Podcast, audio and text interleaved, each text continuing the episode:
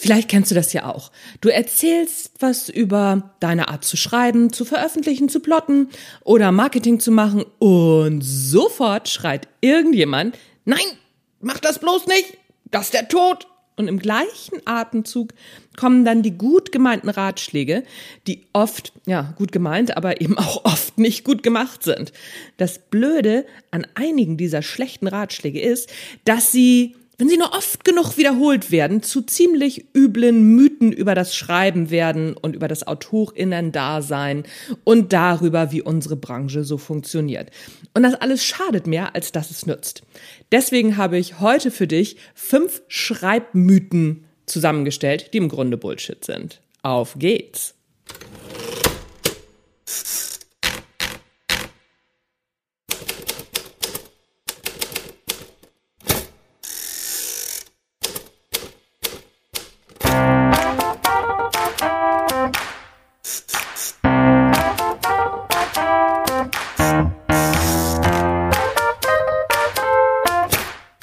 Moin zusammen und herzlich willkommen beim Erfolgreich Schreiben Podcast.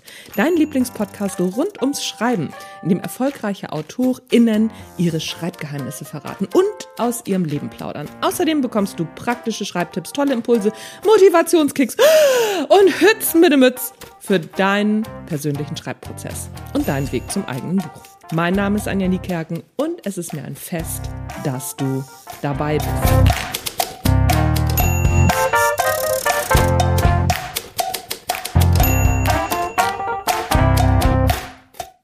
Bevor wir anfangen, kurz vorweg, wenn dir dieser Podcast gefällt, dann klick auf Abonnieren. Egal ob bei iTunes, Spotify, Amazon, Deezer, Google, egal wo du es hörst. Denn, vielleicht weißt du es ja nicht, Je mehr AbonnentInnen dieser Podcast hat, umso häufiger wird er anderen vorgeschlagen. Und ich kann mich mit etwas Glück über mehr Zuhörerinnen und Zuhörer freuen. Außerdem hat das einen weiteren Vorteil. Je mehr Zuhörerinnen und Zuhörer dieser Podcast hat, umso tollere Gäste kann ich natürlich einladen und Gästinnen natürlich auch.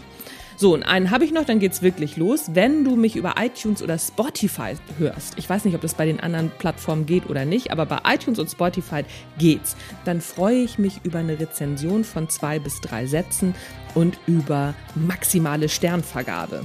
Natürlich, wenn du es nicht maximal gut findest, dann ähm, natürlich nicht. Aber bitte, da würde ich mich sehr drüber freuen. Die Rezension muss auch gar nicht lang sein, geht ganz schnell.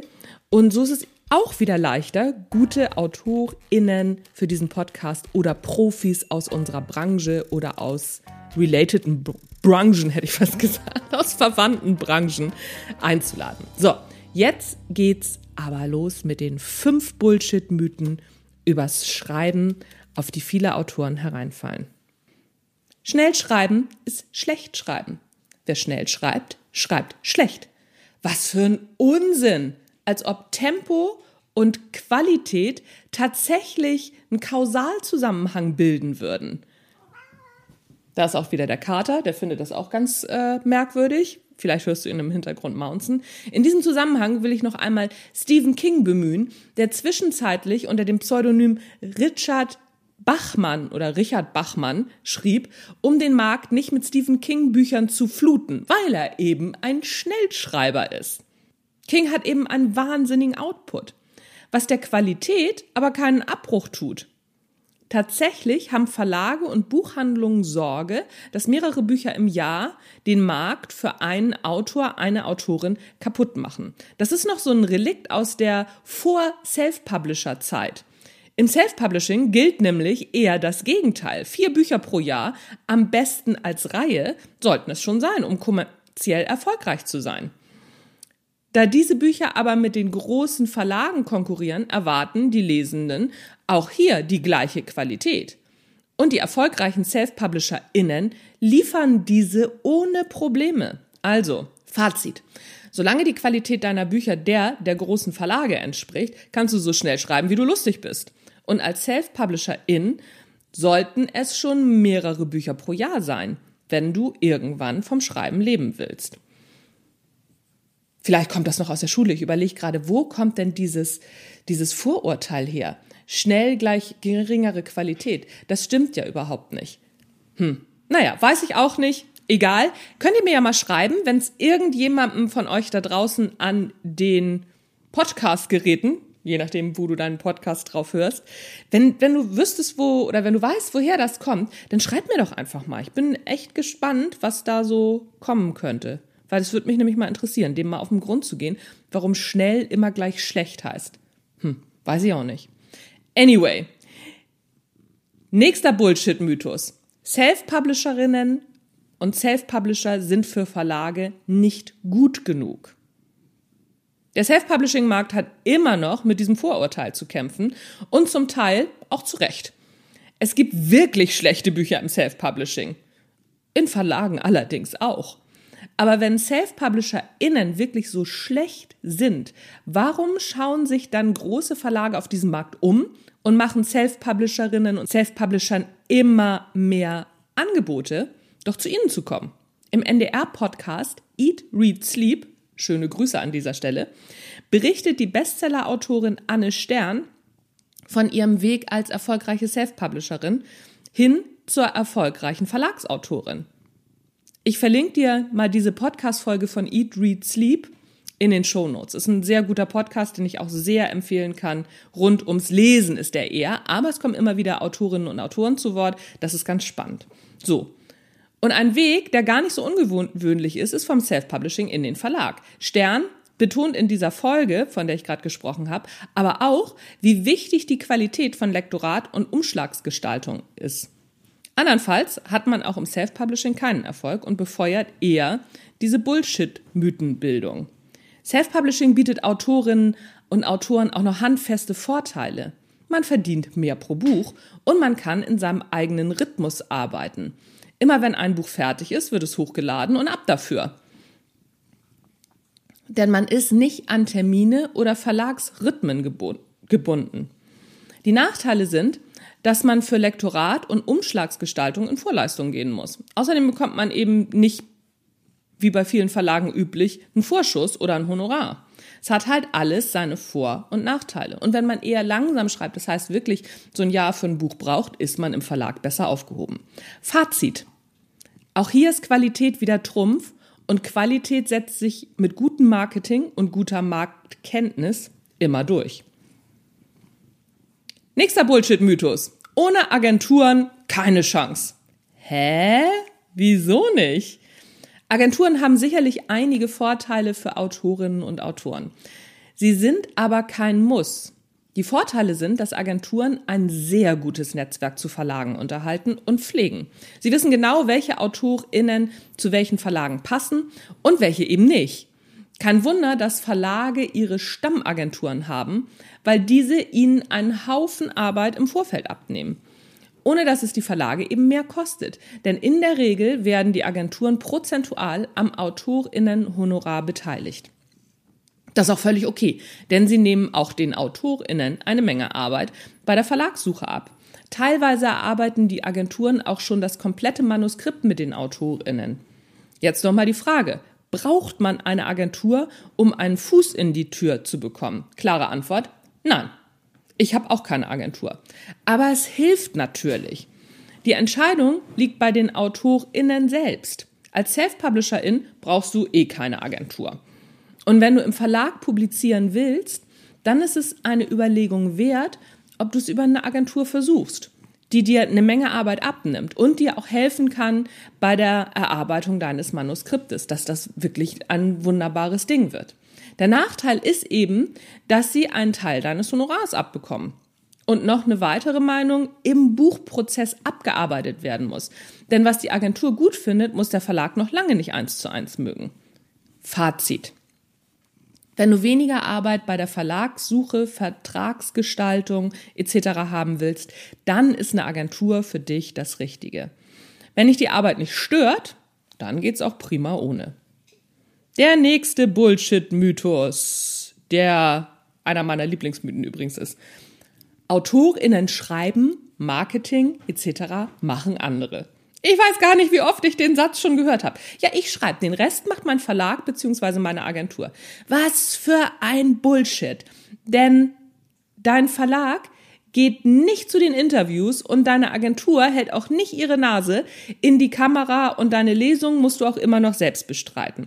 Okay, Teile davon organisieren Agenturen und Verlage, aber eben nicht alles. All das ist Marketing und ach ja, was, wer macht nochmal gleich deine Buchhaltung und wer koordiniert deine Termine und wer schreibt deinen Blog? Brauchst du alles nicht? Ja, okay, dann wunder dich aber auch nicht, wenn dich niemand kennt und deine Bücher sich eben nicht so super verkaufen.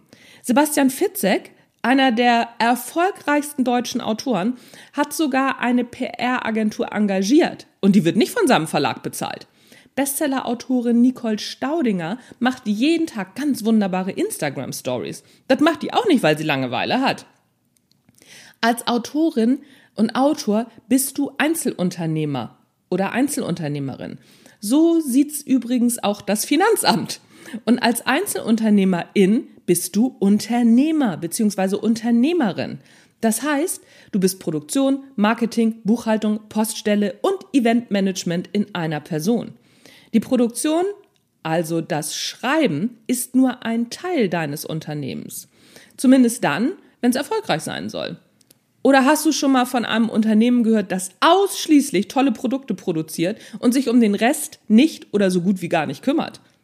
Das ändert auch nichts, wenn du im Verlag schreibst. Gerade wenn du noch nicht zu den großen Nummern im Verlag zählst, bist du auch im Marketing eine Nummer unter vielen. Die gute Nachricht, du hast es selbst in der Hand. Fazit. AutorInnen sind UnternehmerInnen und erfolgreiche Unternehmerinnen und Unternehmer unternehmen etwas für ihren Erfolg.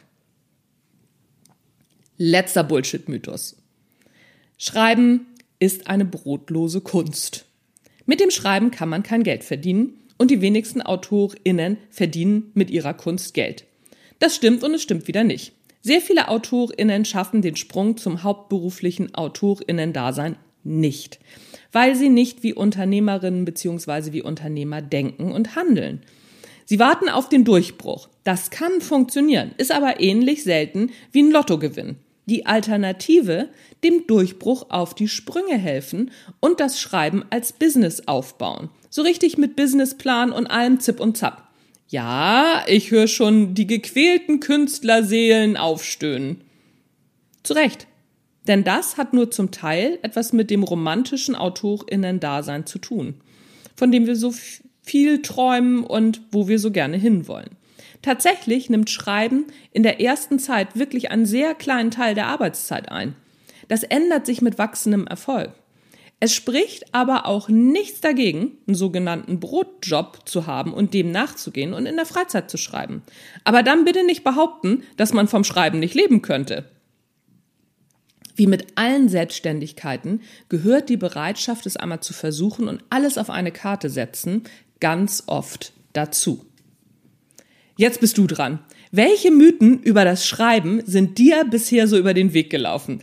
Schreib mir gern in die Kommentare, habe ich jetzt fast gesagt, das geht beim Podcast natürlich nicht. Schreib mir gern unter fragen at anjanikerken.de. Ich bin wahnsinnig gespannt und vielleicht können wir diese Bullshit-Mythos-Liste auch noch vergrößern, verlängern und weiter daran arbeiten und eine weitere Podcast-Folge dazu machen. Und dann kann ich mich dazu ja mal äußern. Außerdem kannst du diesen Beitrag auch nachlesen als Blogartikel, wo wohl auf meinem Erfolgreich Schreiben Blog unter www.anjanikerken.de slash blog. Denk auch dran, Aktuell gibt es noch alle 14 Tage die kostenlosen Zoom-Workshops für Autorinnen und Autoren. Kannst du dich auch auf meiner Internetseite für anmelden. Die wird es nicht mehr lange geben. Das wird irgendwann ersetzt werden durch andere Dinge. Deswegen, der Februar ist auf jeden Fall noch Zoom-Workshop-Time. Der März vielleicht auch noch. Aber nutz im Februar auf jeden Fall noch die Termine. Wenn du keine Zeit zu den Terminen hast, dann kannst du dir die Aufzeichnung angucken, denn jedes Mal nach dem Zoom-Workshop verschicke ich auch die Aufzeichnung. So, das war's von mir. Ich wünsche dir eine wunderbare Woche beziehungsweise wunderbare zwei Wochen, denn denk dran, der Podcast kommt nur noch alle zwei Wochen, vielleicht demnächst auch wieder wöchentlich. Aber da ich noch einen zweiten Podcast aktuell an den Start bringe, nämlich den Natural Leadership Podcast, den ich früher schon gemacht habe, den werde ich wieder revitalisieren. Und dann habe ich leider nicht so viel Zeit, den Podcast jede Woche zu machen. Aber alle zwei Wochen hören wir uns wieder. That's it, Folks and Friends. Das war der Erfolgreich Schreiben Podcast. Mein Name ist Anja Kerken. Tschüss, bis zum nächsten Mal.